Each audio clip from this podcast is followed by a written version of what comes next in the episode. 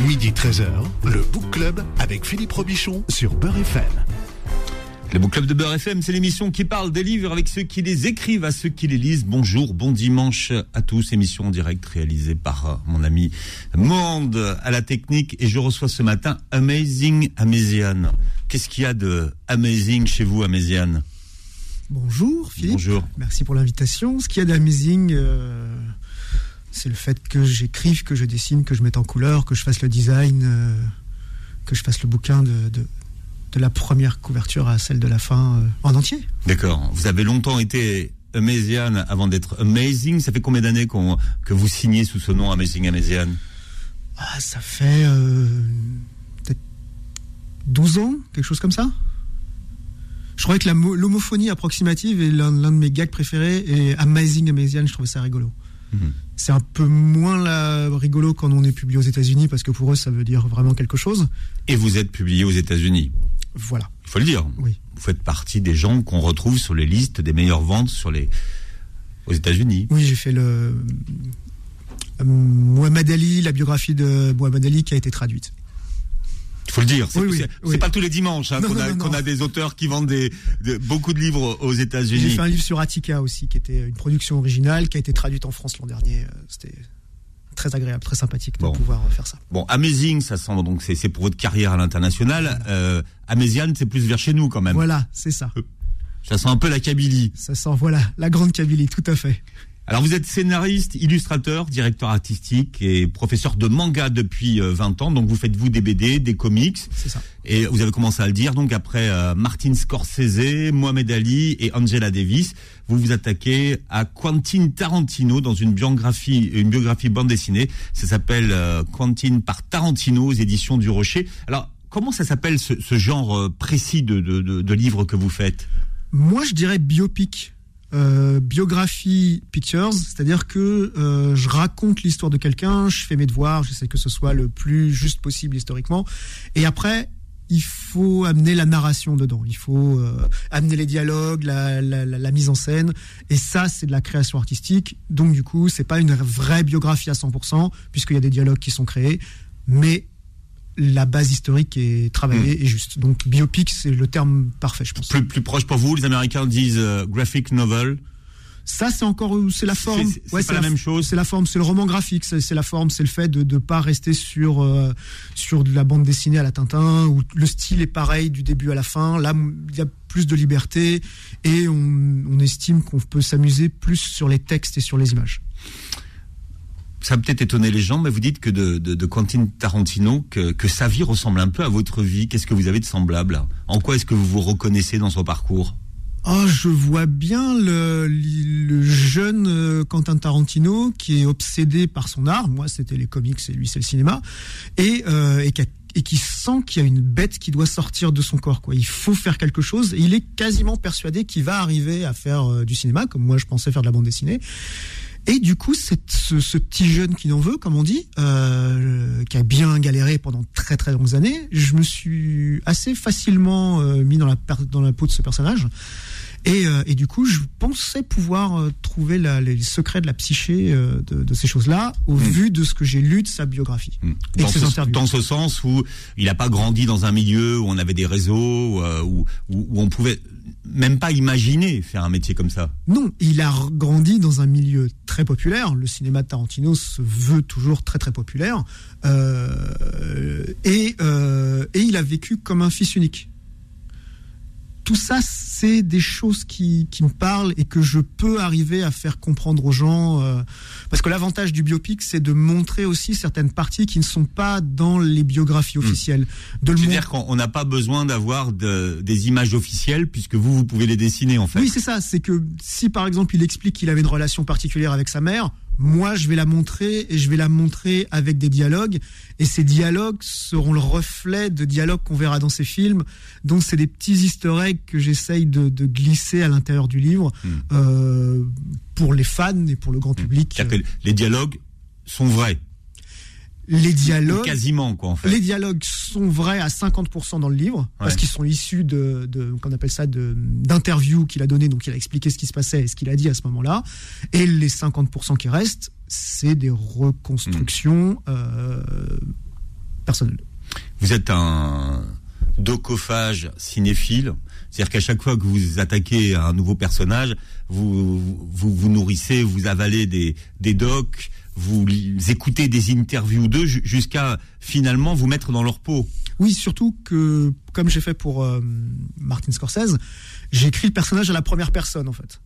Donc il faut arriver à avoir euh, son vocabulaire, son langage, sa façon de raconter les choses, de répéter les mêmes histoires aussi, comme, il a comme ils ont l'habitude de les répéter. Euh, pour pour Quentin Tarantino, quand il va parler d'un film, ça va être le meilleur film de sa vie. Quand il va parler de telle ou telle expérience, ça va être la meilleure expérience de sa vie. Et euh, d'ailleurs, la, correctrice qui s'occupait du livre me disait, mais ça, tu l'avais déjà dit euh, il y a quatre pages. Je fais, oui, mais Tarantino il est comme ça. Hmm. À chaque il, fois, il, part du principe que euh, il, faut être le meilleur publicitaire de soi-même. Oui, tout à fait. Ça, c'est aussi très proche de, ce que faisait Mohamed Ali, qui disait parlez, parlez au maximum de vous, et jusqu'au jour où votre travail parlera à votre place, et vous aurez, à ce moment-là, vous serez tranquille, vous pourrez vous, vous reposer un peu. Mais pour l'instant. Fake it until you make it. Voilà. Mais c'est intéressant déjà comme, comme psychologie. Ah, ben oui, oui, mais moi, j'ai, c'est la raison du Amazing Amazian. C'est la raison de commencer sa carrière en disant je suis Améziane le fabuleux. Et puis après, au bout d'un moment, ben, euh, si les gens sont d'accord au bout d'une vingtaine de livres, et eh ben c'est bon. Sinon, je l'enlève. Montrez votre livre à la caméra puisque l'émission est, est filmée je, vous assure que c'est fabuleux. Hein. C'est un travail de, folie, comme, euh, comme tous vos biopics d'ailleurs. C'est la grande mode en France des HPI. Je ne savais pas, mais euh, alors lui, il, expose tous les scores de, HPI, euh, Tarantino. HPI Au potentiel intellectuel. Oui, oui, oui, à ce qui paraît. Ah, vous dites pas HPI Moi, je savais pas ce que c'était. Mais il y a une série sur TF1 qui a vulgarisé le titre. Ah, d'accord. Alors, on, on disait, bon, on dit HP, au potentiel, voilà. Lui dit qu'il a été testé quand il était jeune et qu'il avait un haut QI parce que sa mère s'inquiétait réellement que, que c'était une mauvaise élève euh, et, qu'il était juste intéressé par l'histoire et par euh, l'anglais donc euh, à l'époque. Et elle, quand elle l'a testé pour son intellectuel enfin son, quotient intellectuel excusez-moi elle a vu qu'il était assez élevé donc elle s'est dit c'est bon. Il va arriver à se débrouiller dans la vie. Et elle a vu qu'il lisait beaucoup et qu'il lisait les mêmes livres qu'il qui prenait dans sa bibliothèque à elle. Donc elle se dit s'il a l'amour de la lecture il va y arriver. Il faut qu'il se mette au boulot, mais il va y arriver. Elle avait confiance dans son fils, même si elle n'a pas aimé euh, tous les choix qu'il a fait. Attendez, un, QI de 160, c'est le, c'est le haut de la fourchette. Hein. Ah ben c'est ce que lui dit. Euh, donc euh, moi Ah oui, c'est il le dit. Ah oui, lui, lui le dit, lui le dit, et en même temps, quand on regarde ce qu'il est capable de produire, quand on regarde la qualité de mémoire qu'il a, moi je dis pourquoi pas. Vous avez rencontré euh, Tarantino pour, pour votre biopic ou pas du tout Malheureusement. Vous avez envoyé une invitation en disant voilà, je suis en train de faire un travail sur vous. Est-ce que Non, non, non. Je fais les livres, euh, je fais mon mon boulot dans mon coin, je fais le livre et quand le livre est fini, on essaye de temps en temps, quand on a le, moyen, de contacter la personne, de, de, lui passer le livre pour lui pour lui montrer ce qui a été fait. J'attends, je vous avoue, la version en langue anglaise quand elle existera, parce que c'est pas tout ça qu'il le regarde, mais il faut qu'il le lise parce que j'ai quand même travaillé et à mon avis, s'il y a quelqu'un qui pourra trouver ça drôle, c'est peut-être lui. D'ailleurs, il faut dire que la, beaucoup de punchlines que vous mettez dans votre livre sont, en anglais directement et vous mettez la traduction après. Oui, hein. oui c'est ça. Je suis vraiment, c'est en VO d'abord avec les sous-titres. Euh, je garde tous les titres de films en anglais. Euh, aussi parce que moi, je les connais comme ça. Et de temps en temps, je, je me rappelle pas bien des titres français, des traductions, voire je ne les aime pas. Donc je préfère garder le, titre original et de mettre des notes à foison dans le livre euh, pour le public français. Voilà, il faut traduire. Mais c'est vrai que pour les vrais cinémiles, euh, au cinéphiles, c'est en VO que ça se passe. Hein. Oui, oui. Je crois qu'il y a des films de Tarantino que je n'ai jamais vus en français. Je connais pas la voix, euh, par exemple, française de Samuel Jackson dans Pulp Fiction. Bruce Willis, quand même, vous connaissez la voix française de Bruce Willis. Oui, Travolta aussi. Oui, oui, bien sûr, je que c'est la même. Ou Mathieu voilà, on connaît leur voix. Ouais, mais Samuel Jackson, j'ai toujours évité, quoi. Il y a des films que si j'avais que l'option française, je ne matais pas le film. Parce que j'adore sa voix. Sa mère l'a eu euh, très jeune, hein. elle l'a eu à l'âge de, de 16 ans. Elle est de quelle origine, sa mère? Alors, euh, iroquoise et irlandaise sont nés dans le Kentucky, à Knoxville, à côté de Knoxville. donc il n'est pas d'origine italienne comme on pourrait croire. son père peut-être un peu, mais il a eu enfin à part au niveau euh, génétique, il a eu tellement peu de liens avec. Euh, le père disparaît, disparaît assez vite dans l'histoire. Oui, il savait même pas qu'il avait un fils. Il l'a appris quelques années plus tard. Euh, s'est dit tiens, il y a un Tarantino connu, qui sait? Ah tiens. Alors il a un père, pas de substitution, mais il y a un, homme qui va l'adopter. Hein, c'est le, deuxième compagnon de, sa maman. Comment il s'appelle? Curtis. Ouais. Curtis Zastaoupil. Ouais, c'est ça. D'ailleurs, il s'est appelé comme ça pendant des années. Euh, Tarantino, euh, il s'appelait pas Tarantino. Non, non, non, il s'appelait Zastaopil et il a décidé de quand, quand il a voulu euh, quitter la maison pour aller travailler, il s'est dit je vais recréer une nouvelle personnalité et à ce moment-là, il a repris le, le, son nom, le nom de son père et il s'est dit je vais créer un, nouveau Tarantino. Donc comme il prenait des, commençait à prendre des cours de, de comédie, il s'est dit je vais être l'acteur de ma vie en fait et il a essayé de, de, de pousser ce, ce, truc euh, de sortir des, des, des, endroits relativement populaires de Los Angeles. Il habitait juste à côté de, de l'aéroport de l'Axe sans jamais avoir pris l'avion de sa vie. ex. Voilà, sans jamais avoir pris l'avion de sa vie.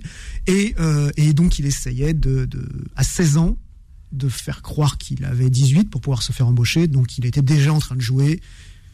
Et... Euh, il y a cette anecdote incroyable où vous racontez que c'est Hervé Kettel qui lui paye son premier billet d'avion pour aller chercher des sous à New York. Ouais, ouais, pour aller faire lui, en première, eux en écho. Et c'est son premier voyage en avion. Oui, il, il avait jamais, il était jamais sorti de Los Angeles. Même il y avait des quartiers, de, enfin, de, il était resté dans, dans, dans, ces quartiers quoi. Il avait une petite voiture euh, toute pourrie euh, et il n'allait pas ailleurs parce que de toute façon Los Angeles, on, on reste plus ou moins dans son quartier quoi. Ce Curtis, il a une, euh, c'est la base, je crois, c'est peut-être la, base de sa formation cinématographique. Hein. C'est lui qui va l'initier au, cinéma. Comment? Euh, on y regarde ensemble euh, sur le canapé de la, du salon, il regarde la télé ensemble et, Curtis lui dit alors lui il a fait ça, lui il a fait ça. par exemple, ils étaient en train de regarder, comme je montre dans le livre, La planète des singes et il fait alors lui c'est Roddy McDowell et le jeune Tarantino qui a 4-5 ans à l'époque, dit c'est pas possible, comment il sait que c'est ça? Il voit à travers les masques de singes, comment il peut savoir? Et il se dit quand je serai grand, être grand en fait, ça veut dire s'y connaître à fond en cinéma. Du coup, il se dit ok, j'accepte. Et il commence à, euh, à s'intéresser au cinéma, à noter les noms, après à faire des petits carnets, des choses comme ça et tout, à se faire des mini euh, euh, des mini critiques dans sa tête dès qu'il sort d'un film. Il garde tous ses tickets. Je pense qu'il y a un moment, il avait dit qu'il avait un, cahier dans lequel il avait collé tous ses tickets d'enfance ou des choses comme ça et tout. Donc il est, euh, il commence à être obsédé par le cinéma très vite et, euh, et ça devient aussi la, la sortie de substitution puisque sa mère n'a pas d'argent pour pouvoir payer des babysitters et quand leur relation avec Curtis s'arrête, elle continue à avoir donc euh, des, petits copains et euh, ça coûte trop cher les babysitters, donc il l'emmène au cinéma et c'est comme ça que mm. jeune Tarantino découvre des films euh, pour adultes comme La Horde sauvage ou Délivrance à un âge où ses copains étaient à Disney quoi. Délivrance de John Bowman, c'est pas un film pour enfants. Hein. Pas du tout. Pas du tout. C'est c'est un film. C'est un chef-d'œuvre. C'est un chef-d'œuvre absolu avec une scène, deux scènes qui ont particulièrement marqué. Euh, voilà, la première c'est la, la, bataille de le duel de, de, de Banjo, qui est absolument formidable et euh, la scène. Euh, la fameuse. On va pas. Voilà, on va pas. On ne peut pas vous en dire plus à cette heure-là, à. Je vais me contenir. Mais il est jeune. Mais il, est, très jeune. Mais c'est un chef-d'œuvre du, ah du, cinéma. Et, et l'autre, alors qui est sorti un tout petit peu avant d'ailleurs, hein, The, Wild Bunch, la Horde sauvage de de Sam Peckinpah. Sam Peckinpah. Grand réalisateur. Oui. Qui a eu beaucoup d'influence euh, sur, euh, sur Tarantino parce qu'il s'est rendu compte pendant aussi après qu'il y a énormément il a le fait que Peckinpah a eu d'influence sur des réalisateurs que lui a beaucoup aimé euh, et beaucoup d'influence sur le cinéma de Hong Kong dont John Woo a fait qu'il a retricoté, qu'il a triangulé ses influences des années 70 avec ses influences de Hong Kong mm. et les influences européennes, euh, comme euh, Godard et, Truffaut. Euh, Truffaut en ce moment c'est chaud avec Tarantino, on en parlera tout à l'heure. D'accord. Avez vu l'interview qu'il a donnée sur Truffaut? Non. N'avez pas vu? Non, non. Il déglingue Truffaut. C'est possible. Il déglingue Truffaut. Très marrant. C'est possible. Il encense Godard et il, euh, il déglingue Truffaut. Le, le- je fais très attention. En fait, le, le- le plus gros problème lorsque j'ai fait mes recherches sur Tarantino, c'est que tout le monde, sa frère, son frère et son chien et la grand-mère, peut publier un post sur une news de Tarantino qui généralement est juste une reprise de ce qu'il a dit ou de ce qu'il a pas dit. Et donc c'est très très dur d'arriver à. Généralement, je me concentre sur des choses qui, qui sortent de sa bouche. Il y a un moment, il faisait un commentaire sur le fait que euh, avec sa mère, blabla, il a eu une histoire qu'il avait racontée. Euh, je n'y ai cru qu'à partir du moment où j'ai trouvé le, podcast dans lequel il en parlait pendant cinq minutes et qui donnait sa version en entier.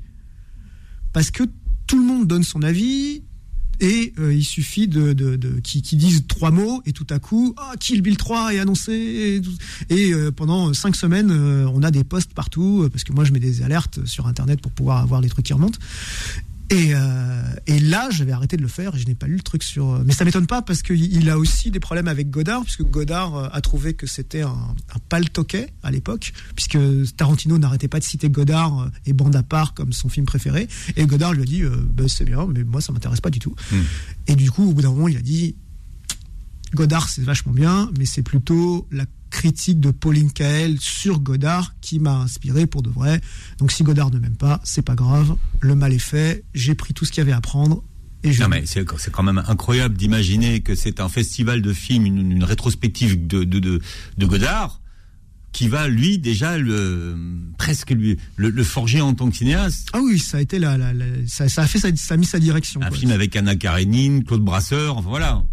Ah oui, oui, non, mais c'était. euh, C'était, les, festivals de cinéma c'est, ont, une grande importance parce qu'il y a énormément de gens au, début de leur carrière qui découvrent des pans entiers de cinéma d'antan, mais dans des bonnes conditions. Moi, dans les années 90, j'ai découvert le cinéma japonais, j'ai découvert les Atoichi, les Baby Cart, mais aussi euh, la- la trilogie des Musashi, tout ça.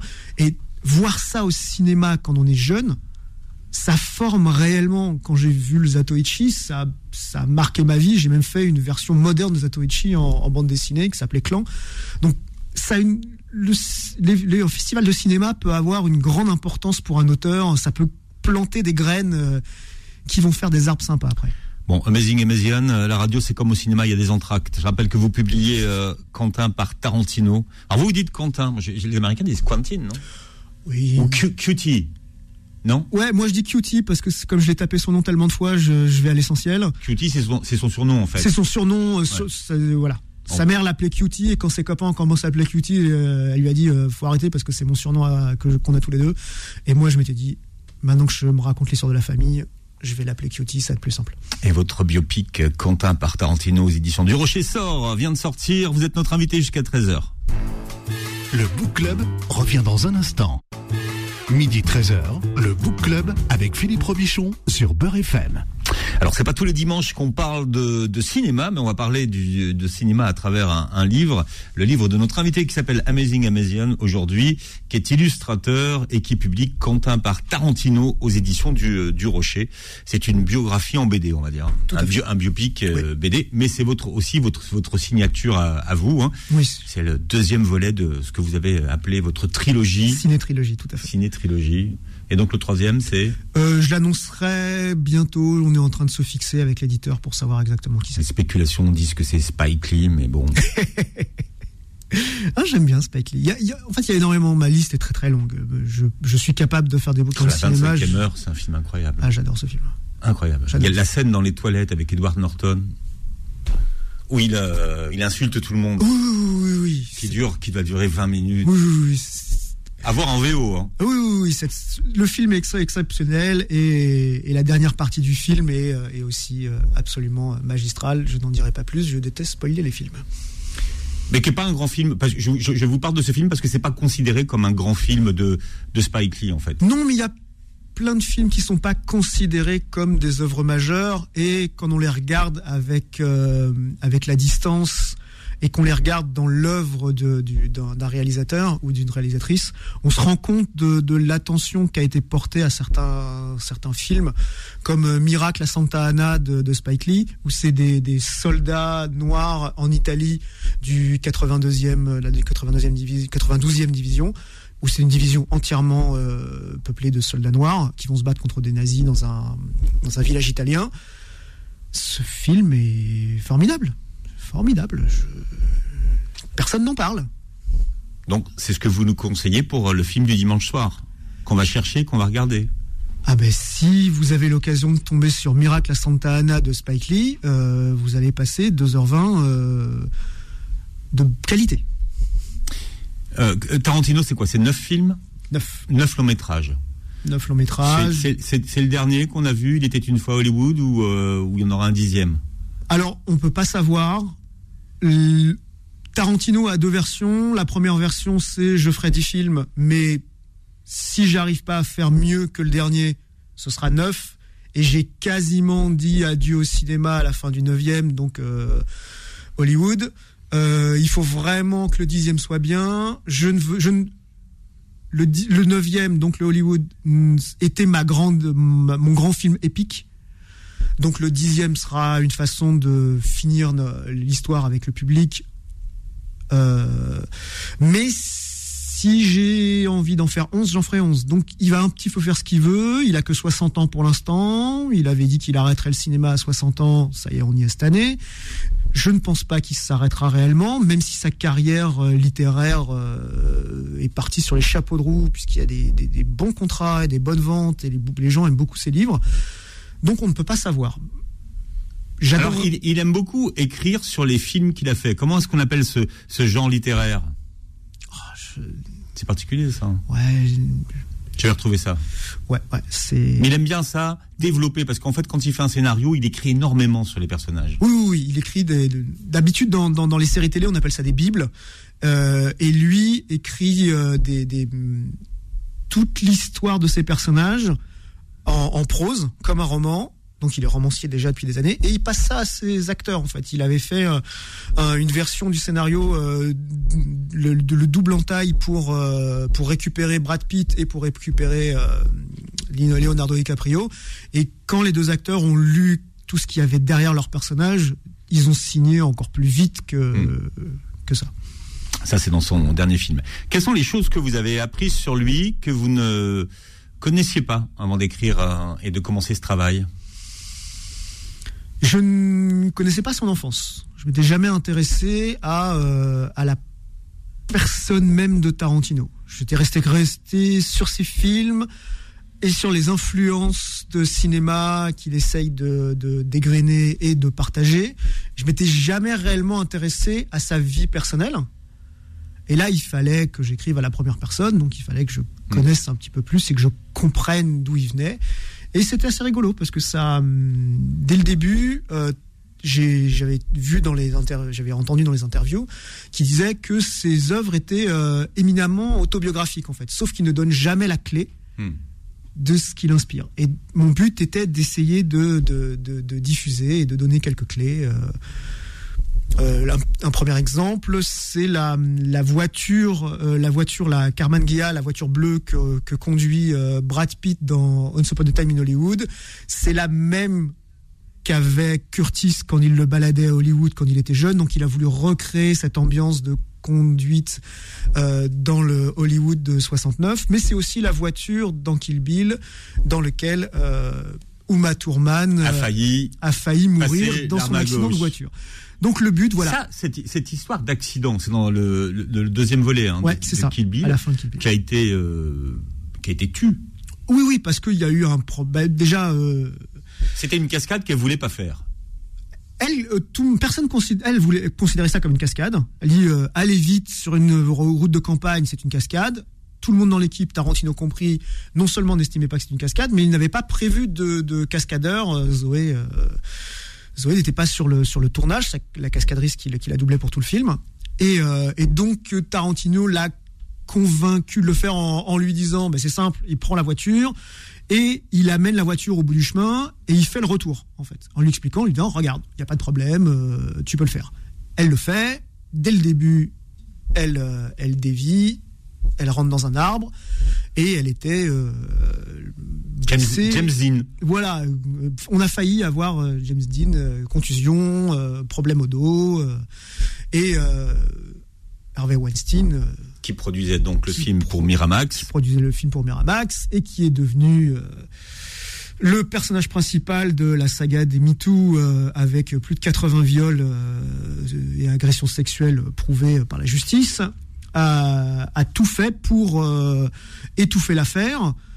Euh, parce que si- c'est ce qui fait de mieux, d'étouffer les affaires, et en même temps, euh, ça protégeait Quentin, puisque techniquement, c'est sa responsabilité de ré- de réalisateur qui était sur l'affaire.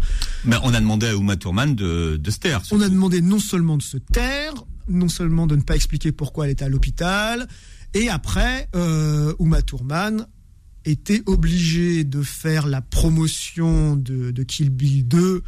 Euh, et on voit des photos où elle est assise euh, pendant à la fin de la projection, au début de la projection, juste à côté de, de Harvey Weinstein.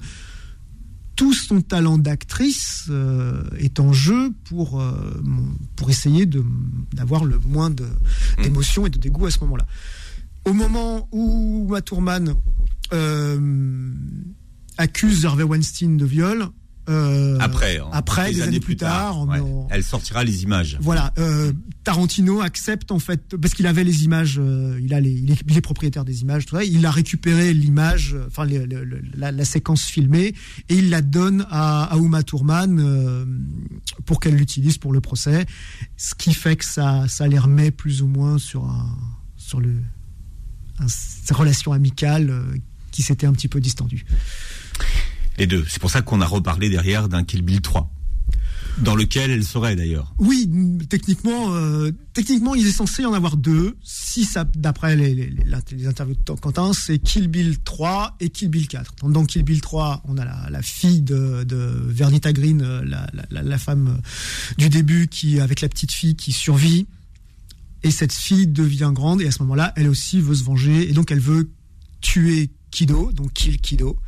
Et ensuite, on a le Kill Bill 4 où on a la Bibi, la fille euh, où j'ai appris que son nom Bibi c'est Béatrice et Bill. C'est ça son c'est la signification des bébés. Et donc euh, Bibi, Bibi qui sera grande, elle va vouloir venger sa mère. Eh bien, tout le monde est sur les chapeaux de roue et tout le monde n'attend qu'une seule chose, c'est que ça arrive. euh, on verra. Vous êtes intéressé donc à l'enfance. Alors, ce qui est intéressant pour euh, pour les amateurs de comics et de BD, c'est que euh, quand vous dessinez l'enfance, vous adoptez un autre style graphique Oui, tout à fait. qui est très proche de ce qui se dessinait dans les années 60. Oui, oui. Euh, J'essaye de, de, de faire en sorte que pour chaque période, je me rapproche le plus possible de l'artefact en fait de la de la période. Ma formation de graphiste me permet de faire des fausses affiches, des faux strips, euh, et du coup euh, j'étais inspiré par Snoopy et Calvin et Hobbes. Et, et j'ai pensé que c'était la meilleure façon de raconter l'enfance de ce gamin turbulent qui était Quentin Tarantino, Quentin Zastopil. Et, euh, et ça me permet vraiment de m'amuser au niveau des images. Et, euh, ça va sur. En fait, le lecteur est censé être surpris. Et au bout d'un moment, quand on commence à prendre le rythme, dès qu'on tourne les pages, on se dit mais qu'est-ce qui va arriver? On sait, on sait jamais ce qui va arriver en fait. Et si j'arrive à faire ça, ça, c'est le principe des Américains, le page turner. c'est ça. C'est et du coup de surprendre, surprendre continuellement. Et c'est la liberté qu'on a dans le graphic novel de pouvoir changer de style et, euh, et de faire des fausses affiches, des bandes dessinées, des des, des, euh, des strips. euh, Non, mais vous jouez avec ça. Oh oui, moi je m'amuse à fond là-dedans. C'est- C'est c'est la meilleure partie du boulot ça. Et très tôt, c'est un gamin qui dit des gros mots. Et c'est quelque chose qui lui est resté quand même. Il a un langage fleuri. Oui, oui, oui, mais parce qu'il est bullshit, d'après ce qu'il dit, c'était le premier mot qu'il euh, qu'il- avait prononcé, mais vraiment très très petit. hein, et, euh, et sa mère lui a dit qu'il fallait qu'il arrête parce qu'à la maison ça posait pas de problème, mais qu'à l'extérieur, voire à la maternelle, il risquait d'avoir des petits problèmes. Et c'est resté très longtemps. En fait, Tarantino est dans cette espèce de poursuite de l'honnêteté, en fait, dans la discussion et aussi dans ses dialogues, c'est-à-dire les gens parlent comme ça, donc je ne vois pas pourquoi je serais poli ou pourquoi je ne dirais pas exactement ce que je pense. Et donc il estime qu'il a le droit à l'honnêteté de ses personnages. Et si il écrit un personnage qui est raciste, un esclavagiste, cette personne va dire des mots que l'on ne voudra pas répéter, qu'on ne voudra pas entendre, mais il doit les dire, puisqu'un esclavagiste ne peut pas Il peut pas écrire un esclavagiste sympa, il peut pas écrire un nazi qui va être sympa, c'est pas possible. Donc il doit être le plus proche possible de la vérité historique de ces gens, et ça va piquer les oreilles. Du coup, je suis censé avoir des mots que je n'ai pas envie de dire et que je n'ai pas envie d'écrire dans mon livre. Il y a un bip, c'est comme à la radio. Exactement. On devine. Voilà. On sait ce que c'est. Et euh, sachant que pour mon précédent livre, pour le Martin Scorsese, Martin Scorsese avait pour le Loup de Wall Street le record mondial de fuck prononcé dans un film, essentiellement par Jonah Hill. Et euh, donc je me suis dit, je vais faire. une- c'est Leonardo euh, DiCaprio. Oui, c'est ça. Donc du coup, je me suis dit, hop, le, pour, le, pour le Wall Street, je vais faire une double page et je vais mettre le maximum de fuck possible sur une page imprimée. Et j'en ai 400. Donc je pense être pas très très loin du record mondial, mais pour, pour euh, Quentin Tarantino, qui lui en dit vachement plus quand il parle et quand il s'exprime, je pouvais pas me permettre de traduire littéralement tout ce qu'il allait dire parce que ça, ça allait vraiment piquer au bout d'un moment. Donc du coup, je m'amuse à trouver des formules fleuries et quand il faut, je bip. Tout le monde sait ce qu'il y a en dessous. Voilà, interdit au moins de 12 ans. Voilà. Vous voyez. Vous parlez de, de- de Leonardo Di, euh, DiCaprio, mais vous racontez une anecdote sur le, sur le tournage de Django Unchained. Euh, à un moment donné, il tape le poing sur la table Tout à fait. Et il se blesse vraiment. Ah ouais, ouais. au moment où il est, il est, il a euh, la, femme de Django sur le côté, ils arrivent, à, ils découvrent en fait que c'est la femme de Django. Il y a une, une espèce de, de- de petite soucoupe ou quelque chose comme ça, et il tape du poing euh, directement dessus dans la scène, et il ne s'arrête pas. Dans la scène, on voit qu'il il, il regarde sa main, il se rend compte qu'il saigne, et euh, un- et on a, il va jusqu'au bout de la scène. Il décide, euh, une fois que c'est fini avec euh, Tarantino veut, le- veut- veut qu'il aille aux urgences pour qu'il se fasse recoudre la main. Euh, DiCaprio, lui, non seulement il ne veut pas, il veut continuer, il veut terminer la scène parce qu'il est dans la bonne ambiance, mais surtout il propose de étaler le sang qu'il a sur la main sur le visage de, euh, de la femme de Django. Et du coup, euh, ça rend cette scène encore plus terrifiante. On la verra plus jamais de la même façon maintenant. non. Et après, il est allé se faire recoudre. Après, il a été se faire recoudre et, euh, et il est revenu. et, euh, parfait. On a beaucoup de choses à, à- à dire. Votre BD, c'est presque 300 pages, hein, quand même. 240. Faut- ouais, voilà, pour vous expliquer que c'est vraiment un biopic avec énormément d'informations sur euh, Quentin Tarantino. Euh, et, et ça se lit vraiment. Hein, ça se feuillette pas. Ça se lit. non, je dis ça parce que pour, pour ceux qui ont l'habitude de, de- de- de lire les BD, il y a beaucoup de textes quand même dans vos BD. Oui, oui, oui, oui. C'est, euh, on peut me le reprocher, mais généralement les, les gens aiment bien. Ah non, quand on apprend des choses et qu'il y a des informations, bien sûr, c'est Ah oui, oui, oui, c'est- là, c'est je- génial. Voilà, et donc ça vient de ça vient de sortir Quentin par Tarantino aux éditions du Rocher. Vous êtes avec nous jusqu'à 13h. Le Book Club revient dans un instant. Midi 13h, le Book Club avec Philippe Robichon sur Beurre FM. Alors c'est la première fois que je reçois euh, Amazing euh, Amazian, ça c'est votre nom de de dessinateur pour euh, justement pour euh, pour parler de Quentin par Tarantino aux éditions du Rocher, c'est votre nouveau bio- biopic qui vient de, de sortir. Euh, comment s'appellerait le film de votre enfance s'il avait un titre? Hmm, bonne question. J'ai vu Italian Algériane. Ah oui, oui, c'est vrai, ouais. C'est un bon film ça. Ouais, ça serait bien ça. C'est entre pâtes et couscous Ouais, et semoule. Ouais, c'est ça, ouais. Ouais, ouais, le, le, lien avec le, truc de Scorsese, ouais, c'est vrai, c'est vrai. Ouais. Italienne algérienne, ouais, ce serait vraiment quelque chose qui, qui serait intéressant. Ouais. Comment est-ce que vous avez, euh, euh, à un moment donné, imaginé que vous pouviez devenir euh, dessinateur, réalisateur, scénariste? Quand on est jeune, on fait des rêves comme ça, et puis euh, au fur et à mesure, on essaye d'apprendre les, on appelle ça les, les- qualités, enfin les capacités techniques pour pour pouvoir mener le travail. Et puis j'ai eu la mauvaise idée, euh, ce que je ne conseille à personne, de saboter la moitié de mes études, c'est-à-dire de, au bout d'un moment, de passer trop de temps à dessiner et à lire plutôt que de travailler l'SVT. Et euh, même si j'étais fort en histoire, et au bout d'un moment, mes études n'ont- m'ont pas permis d'aller là où je voulais, et j'ai fait la publicité. Et c'était quoi vous vouliez, vous vouliez faire les beaux-arts? Je voulais faire, euh, non non, je voulais faire F12, le bac F12 euh, art graphique. Euh, Tiens, ça rappelle des souvenirs. Oui, oui. Euh, 12. C'est pas une touche sur votre ordinateur. Non, non, non, non, c'était il y a un bon moment. Et du coup, euh, j'avais la possibilité de rentrer en F12, mais mes notes n'étaient pas suffisantes. J'étais bon en français et bon en histoire. Je pensais que j'avais besoin que ça, et en fait, non, ils ont quand même regardé les maths. Et du coup, j'ai fait des études d'art graphique parce que mes parents m'ont dit si tu veux faire de la bande dessinée. Pourquoi pas, on te fait confiance, mais faut que tu aies un métier d'abord. Donc du coup, j'ai fait graphiste pendant des années, directeur artistique, tout ça et tout dans, dans la presse. Et en 2001, euh, j'ai trouvé un que le monde avait changé. Euh, je m'étais dit, euh, Après les événements, comment c'est ça. Après les événements euh, du 11 septembre, je m'étais dit, foutu pour foutu, si on va tous mourir, je vais mourir en tant qu'auteur de bande dessinée, parce que parce que pourquoi pas. hein. Et, euh, et Non, je- mais parce que c'était votre passion, surtout. c'était ma passion Ouais. et je m'étais dit maintenant, je, enfin j'étais en train de travailler dans un comme graphiste pour euh, payer le loyer dans un magazine de rap et euh, j'aimais pas tellement ce que je faisais, c'était assez inintéressant ce que je faisais. Je comptais euh, travailler encore deux mois pour euh, réussir à réunir un peu d'argent pour partir pour pouvoir travailler et en fait je me suis fait virer. Et je m'étais dit, ben voilà, c'est le signe céleste que j'attendais. Maintenant, j'ai que ça à faire. Je me suis fait virer en décembre. En février, je signais mon premier livre. Hmm. Et euh, Vous êtes auto-édité en BD, hein, quand même au début. oui, oui, on faisait un, ce qu'on appelle un, un, fanzine, mais ça ressemblait plus à un magazine. C'était super propre, super clean. La maquette était super. Et c'est d'ailleurs la conception de ce, ce fanzine qui s'appelait Golgoth à l'époque, qui m'a permis d'avoir du travail comme, euh, comme graphiste et comme directeur artistique pendant des années, parce que je, c'était très euh, avant-gardiste au niveau de la mise en page, des choses comme ça, et ça m'a permis de, décrocher beaucoup de boulot euh, plus tard. Bien. Alors, Monde, à la réalisation, on va passer un extrait musical.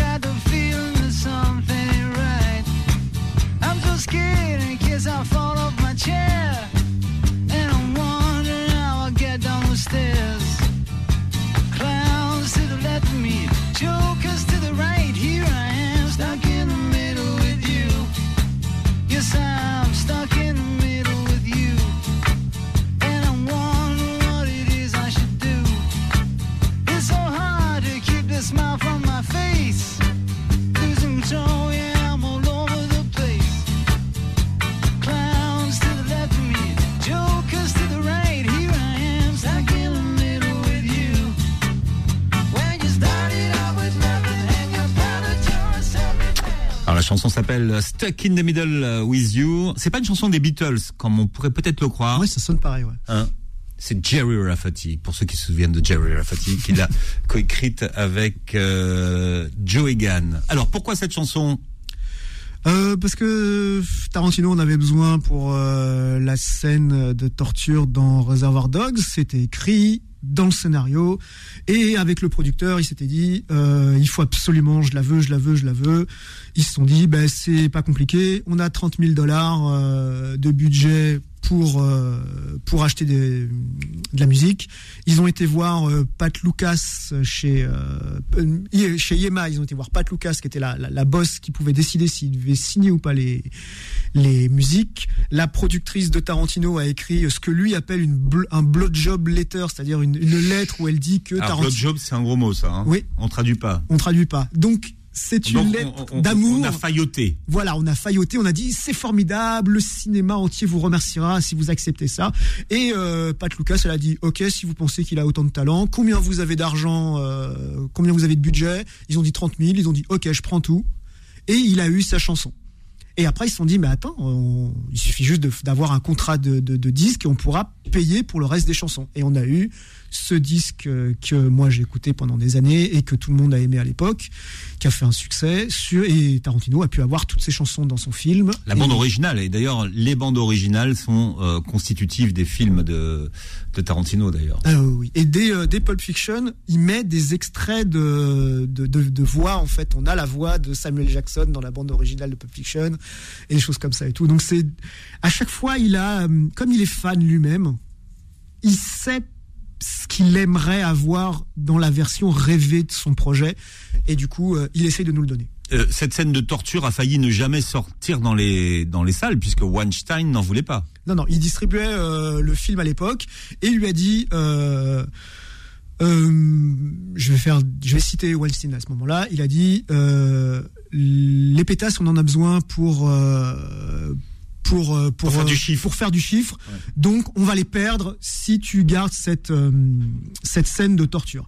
Et Tarantino dit. Alors il faut expliquer la, la scène de torture, pardon. Alors pour la scène de torture, c'est un policier qui est torturé par Mr Blonde. Mr Blonde sort un, un rasoir de sa de sa botte, il l'asperge d'essence, il lui coupe l'oreille et euh, et après je vous laisse voir le film. Et Donc, beaucoup de gens ont cru que c'était.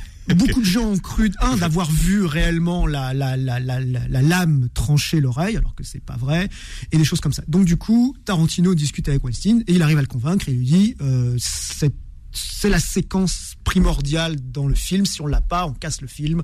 Ce film a été fait avec honnêteté. Moi, c'est mon travail. Euh, moi, je fais les choses avec honnêteté. Si je dois choquer des gens, je le choque. Les gens, à partir de cette scène, me suivront ou ne me suivront pas.